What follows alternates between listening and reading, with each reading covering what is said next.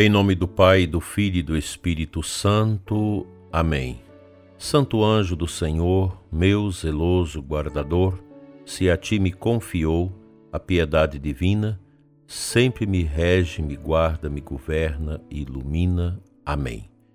Amado ouvinte do programa Oração da Manhã, que Deus te ajude a viver uma terça-feira maravilhosa na presença dos anjos. Mesmo você que está cheio de problemas, com tantas dificuldades, joga tudo isso fora nas mãos de Cristo, pelas mãos do seu anjo da guarda, e levante a cabeça e vamos adiante, porque Deus é maior do que todas as nossas precariedades. Dando sequência à leitura do livro Corpo Místico de Cristo, Bispo Fulton Sheen, hoje dentro do primeiro capítulo, primeiro ponto, a vida terrena. Diz ele: Desde a eternidade, a segunda pessoa da Santíssima Trindade é eternamente gerada pelo Pai Celeste no êxtase da verdadeira e primeva paternidade. Tu és meu filho, eu hoje te gerei. Foi em razão desta vida eterna na divindade que ele pôde dizer: Antes que Abraão fosse, eu sou. A geração eterna do Filho de Deus tem sua contrapartida temporal na geração terrena do Filho do Homem, no ventre da Mãe Santíssima, da qual nasceu Jesus Cristo, possuidor de uma natureza divina desde a eternidade uma natureza humana no tempo e de ambas unidas na unidade da pessoa do Filho de Deus. Esta vida terrena começou na manjedoura em Belém, continuou através da obediência de 30 anos em Nazaré, durante os 30 anos de ensino e pelas três horas na cruz, além dos três dias na sepultura e os 40 dias de vida ressurrecta antes de subir ao céu deixando-nos um exemplo para caminhar pelos passos dele. Não foi uma vida longa, como costumamos considerar em relação a uma vida. A maioria de nós entende que nosso trabalho mal começou aos 30, mas foi uma vida em que tudo foi realizado de acordo com seu plano pré-ordenado, nem atrasado, nem apressado pela iniquidade dos homens. Ele veio para dar sua vida pela redenção de muitos, a entregou na hora de, de escuridão, que ele mesmo preveniu, tomou-a novamente, como ele profetizou no signo de Jonas, e então subiu ao céu para nunca mais ser visto pelos olhos carnais do homem. Sua vida terrena estava concluída. Pensemos, dileto ouvinte, em todos os passos da vida de Jesus. Aqui Fulton resume em poucas linhas, em traços gerais, a vida curta de Nosso Senhor, 33 anos. Como ele mesmo disse, geralmente nós começamos a firmar nossa vida, nossos sonhos, depois dos 30 anos e logo imediatamente após os 30 anos, o, o filho do carpinteiro de Nazaré é pregado na cruz, é morto, é, é estraçalhado e dilacerado para nos salvar. A vida de Nosso Senhor na terra, ela é uma vida passageira, curta, pequena, mas de um conteúdo extraordinário. Eu me recordo de uma vez que eu fiz um retiro pessoal, um retiro de oração, de intimidade, de aprofundamento sobre minha própria existência tão frágil, tão cheia de pecados, tão cheia de misérias. Eu quis pontuar nas minhas orações e adoração e cura interior os pontos fulcrais da vida de Cristo em consonância com os pontos da minha vida. Se você fizer isso, eu creio que você vai assustar como que a vida de nosso Senhor, 33 anos, tem a ver com os pontos essenciais da nossa existência. Para mim foi um momento profundo de cura, deixando passar a limpo a minha vida pelos fatos da vida de nosso Senhor. Eu aconselho as pessoas a fazerem esse itinerário. Precisa de uns cinco dias, de uma semana, no silêncio, no mosteiro ou num lugar deserto, num eremitério, onde você encontrar paz e silêncio e você vai estar ali com a Sagrada Escritura se tiver o Santíssimo, melhor ainda, porque você pode fazer adorações profundas diante do Santíssimo, trazendo para a sua vida a vida de Cristo.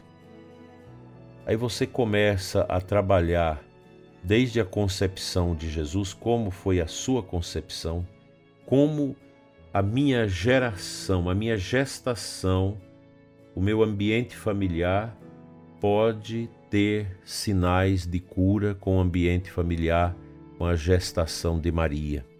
O nascimento, as rejeições, todas as realidades que ocorreram com Jesus, elas estão muito presentes também na nossa vida.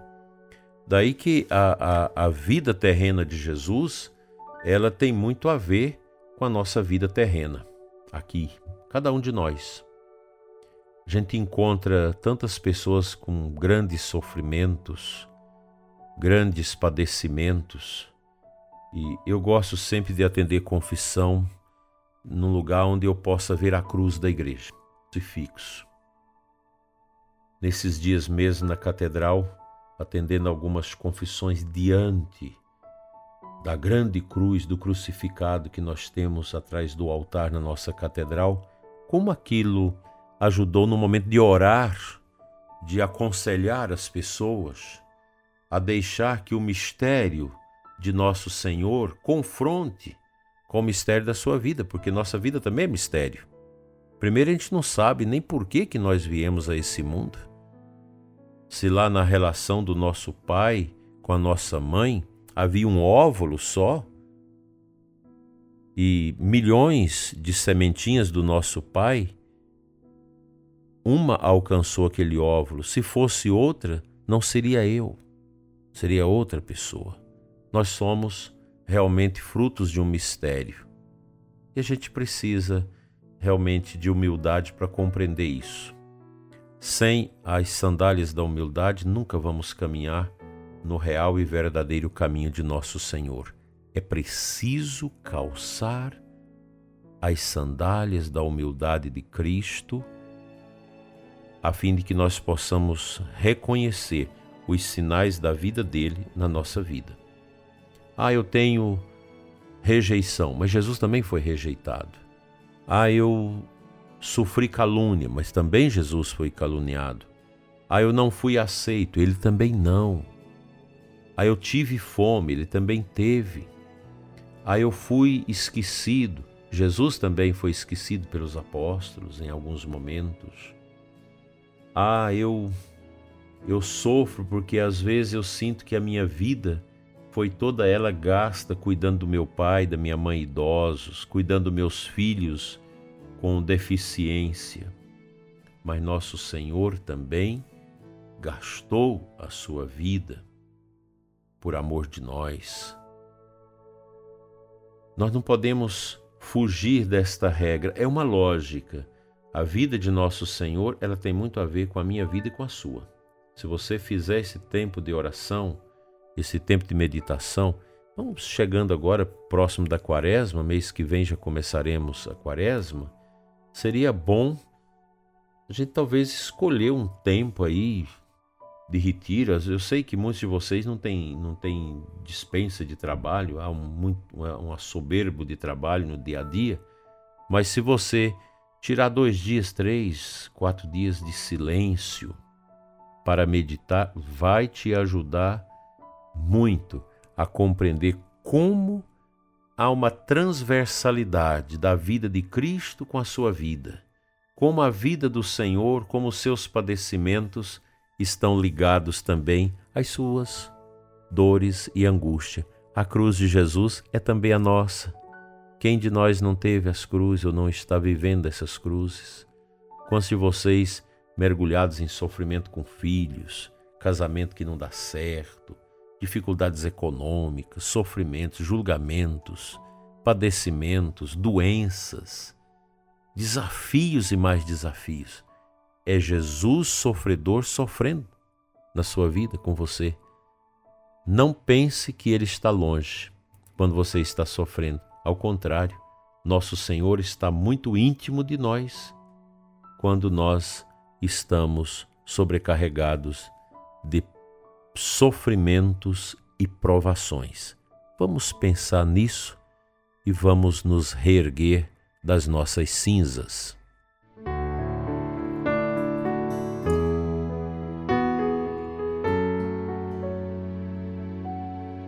O Santo Evangelho da missa de hoje é de Marcos 1, 21b a 28. Está no versículo 23. Estava então na sinagoga um homem possuído por um espírito mau. Ele gritou: Que queres de nós, Jesus Nazareno? Vieste para nos destruir? Eu sei quem tu és, tu és o Santo de Deus. Jesus o intimou: Cala-te e sai dele. Então o espírito mal sacudiu o homem com violência, deu um grande grito e saiu. Vemos aqui uma cena de exorcismo de Nosso Senhor numa sinagoga. É uma luta de Cristo contra o demônio que quer roubar nossas almas. O bispo Fulton Sheen tem uma palestra muito bonita que ele fala dessa disputa no mundo espiritual entre Cristo e o diabo em razão de nossas almas. Nosso Senhor quer nos salvar e o diabo quer nos condenar. É uma luta dioturna entre o bem e o mal. Essa luta no mundo espiritual ela existe e ela é feroz, ela é grandiosa, ela é extraordinária. É necessário, prezado ouvinte, que nós entendamos que o combate pela nossa salvação não passou. Cristo continua a realizar a sua obra de salvação através das suas inserções místicas nas nossas vidas. Através da graça que o Espírito Santo, que procede dele do Pai, produz em nossos corações. São movimentos que Deus cria dentro de nós, movimentos de conversão, de santificação. Nós vemos muito isso no coração das pessoas que partilham conosco, gente às vezes que tem um serviço grande aí, que ganha muito bem, mulheres com vários filhos que diz: "Eu decidi com meu esposo a cortar a sair do emprego para cuidar dos filhos". Uma ação de Cristo. Os filhos estavam sendo tomados por ensinamentos outros, seja na escola, seja através de pessoas que cuidam, que não são os ensinamentos de Cristo. Então foi uma medida protetiva. Nós precisamos entender que o diabo existe, não é fácil lidar com ele, ele está aí no dia a dia de nossas vidas, nos tentando. Que nosso Senhor Jesus Cristo envie do céu são Miguel Arcanjo e suas legiões para combater os demônios que tentam os ouvintes do nosso programa Oração da Manhã. Amém.